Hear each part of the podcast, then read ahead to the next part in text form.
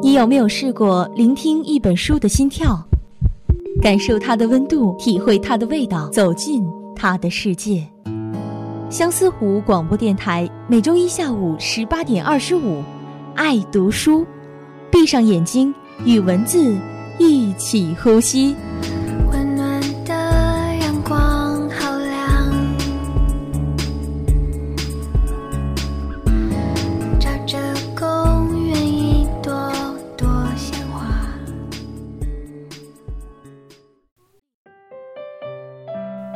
大家好，欢迎收听本期的《爱读书》，我是你们的好朋友康林。今天我要给大家介绍的这本书叫做《杀死一只知更鸟》。作为史上最受喜爱的小说之一，《杀死一只知更鸟》已获得了显赫声誉。它赢得过普利策奖，被翻译成四十多种语言，在世界范围内售出超过三千万册，并且曾被拍成了电影。而由小说改编的电影也获得了第二十五届奥斯卡的三项大奖，可想而知，这本书是有着非常大的魅力。故事发生在一九三二年大萧条时期的美国南方小镇阿拉巴马州的梅港。早年丧妻的父亲阿迪克斯·芬奇是一位律师，与他的两个孩子在这里过着平凡而又幸福的生活。无论对子女还是小镇的居民，阿迪克斯都充满了爱，而且这种爱体现在每一个细节当中。他实实在在地帮助穷人赢得诉讼，毫不吝啬地对自己的邻居老太太的祝福与赞美。他和孩子们平等又友好地相处着，孩子们甚至可以直呼他的名字。突然有一天，小镇的法官先生请他为一位名叫汤姆·罗宾逊的黑人辩护。他被指控殴打并强奸年轻白人女子梅亚拉。阿迪克斯的命运似乎开始有所改变，因为他的命运就和这种知更鸟般的信念联系在一起。实际上，他已经走过的人生都是在实践知更鸟的向往，只不过这一次有些不同，也要艰难得多。最大的不同就是他似乎在冒天下之大不韪。在那个年代，在南方的农村，普遍的民情还是白人对黑人有根深蒂固的偏见。虽然距离南北战争结束已经有了四分之三世纪，但是要消除种族歧视，至少在制度上实现种族平等，还有很长很长的路。这种偏见甚至深深投射在小镇的众多黑人们身上。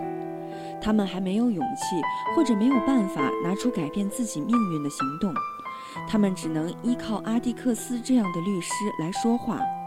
所以，阿蒂克斯以一己之力要想对抗沿袭已久的真实民情，注定会失败。巨大的压力从他一接手案件时就发生了。他受到了原告的父亲，一位经常烂醉如泥的极端仇视黑人的种族分子辱骂和威胁。他的刚入小学的女儿斯科特，因为别的孩子的侮辱而和人打架。镇上充满了流言蜚语，最后演变为行动。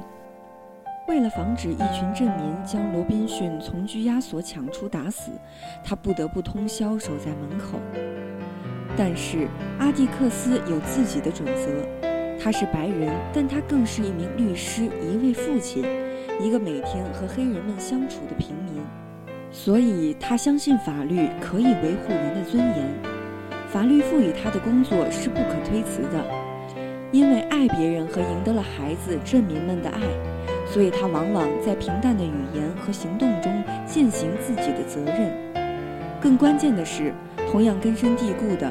在他自己看来，一个人的生命无论如何，比他到底是黑人还是白人要重要的多。所以，我们必须理解原告父亲艾薇的辱骂。你是黑人的维护者，在阿迪克斯看来并不丢脸，当然也没有什么值得荣耀。平等是阿迪克斯看待人事不变的眼光。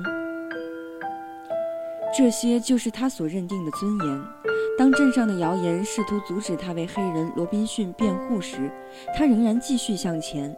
他为此的解释一样朴实，有很多原因。最重要的原因是，如果我不这样做，我在镇上抬不起头。难道他顶着镇上人的非议这样去做，就已经抬起头了吗？这时我们发现，原来他的面子不是基于别人的看法，而是出于内在的准则。这个准则到现在还是统一的，那就是在阿蒂克斯心目中，维护法律、捍卫正义、查明真相三者之间简直就是一回事儿。他内心深处不相信这三者可能出现的矛盾、冲突和断裂，但他仍然认为，在真相、正义和法律面前，这些丑恶也可以被战胜、被制服。真相在阿迪克斯的层层分析下渐渐浮出水面。然而，因为白人对黑人的轻蔑、歧视和本能的不信任，汤姆最终仍被判处死刑。汤姆对阿迪克斯所说的上诉失去了信心，决心越狱，靠自己获得自由，却在越狱的过程中被白人看守击毙，至死也未曾看见过公正与自由。而认为自己失了面子的尤尔父亲，通过人们的偏见胜诉后，仍然心存怨念，企图对法官进行报复，甚至醉酒后试图杀死律师的孩子作为报复。虽然在孩子们勇敢的搏斗和怪人阿瑟的帮助下，并未得逞，还丢了自己的性命。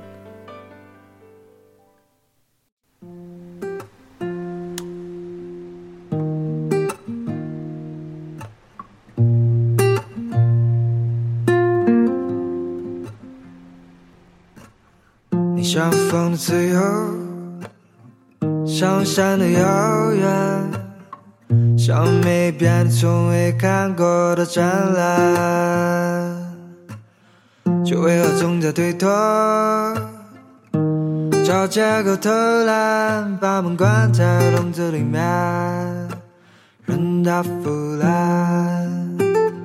夏日梦，轻轻对你说，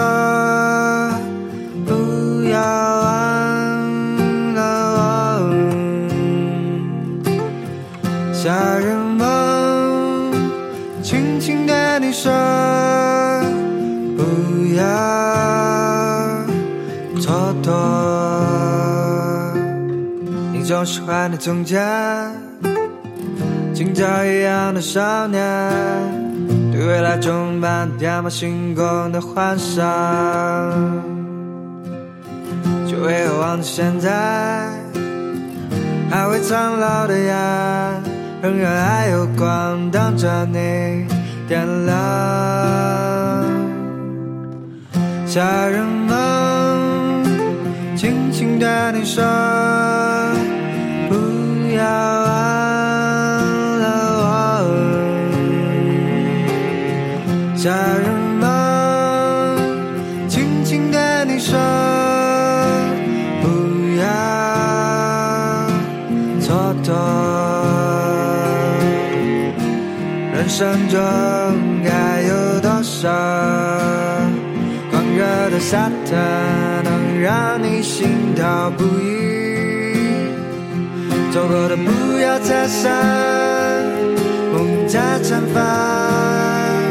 就一个沙滩还在你身旁，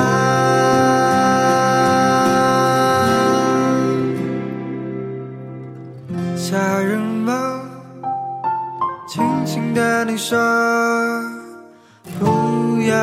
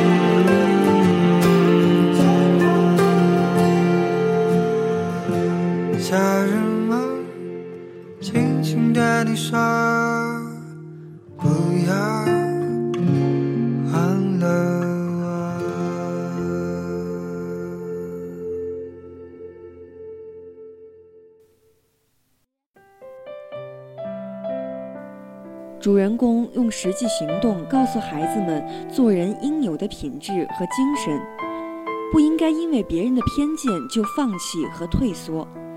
他用正直的人生观和价值观去平等对待每一件事、每一个人，即使这件事情受到所有人的反对，虽然自己的儿子也遭受到了伤害，可他依然坚持不放弃，因为他的目的是为正义代言。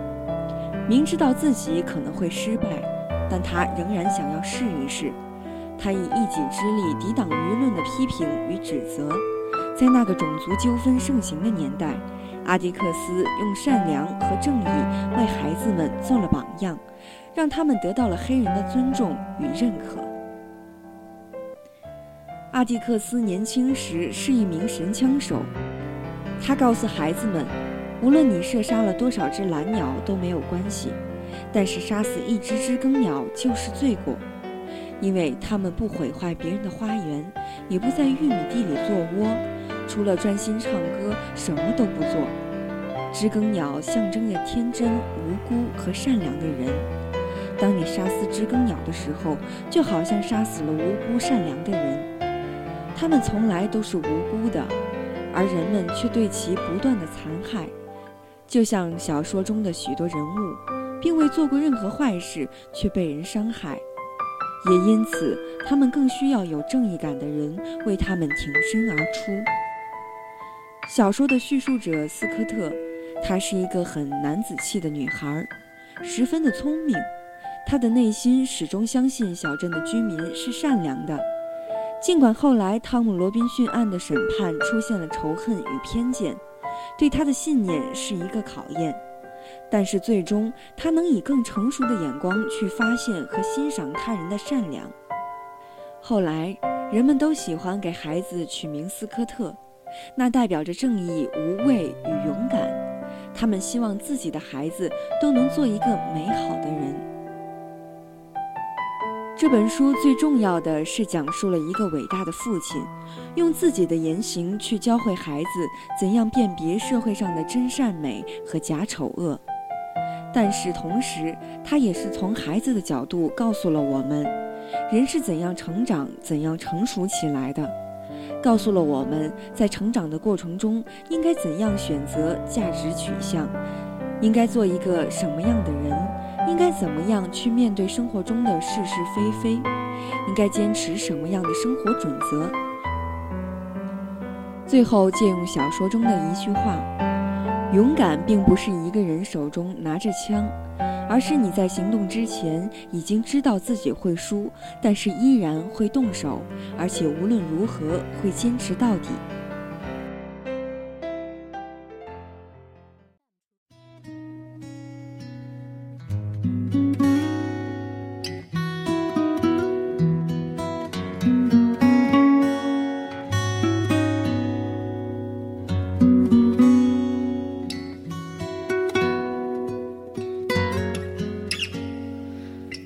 回家的路好远，要如何走进你的心里面？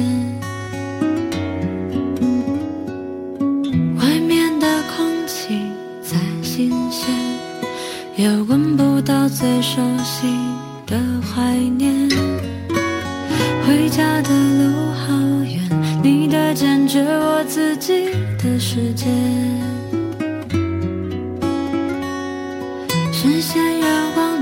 线，非得要告别好多的从前。时间过了两千三百七十五天，长长的路还有一千三百多公里远，那还需要多少加仑清澈的水，才可以平衡过程？中的眼泪，飞机来回越过无数次地平线，对于未来的路还是一知半解。文化大熔炉，对种族还存有偏见，世界大同的梦想。是否只挂在嘴边？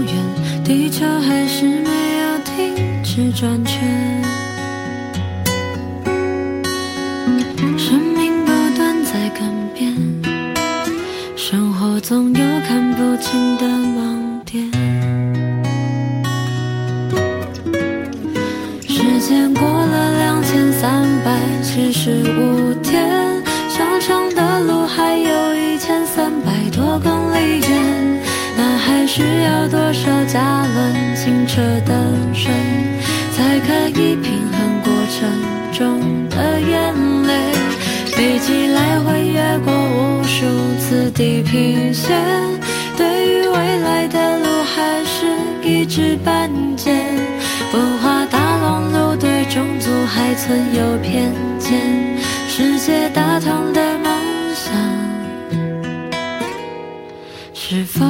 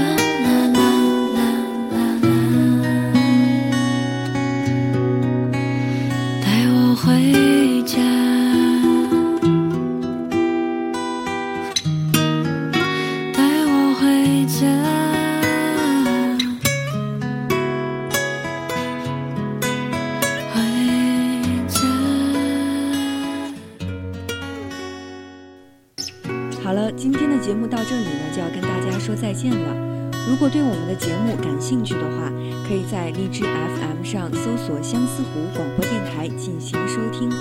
我们下期不见不散。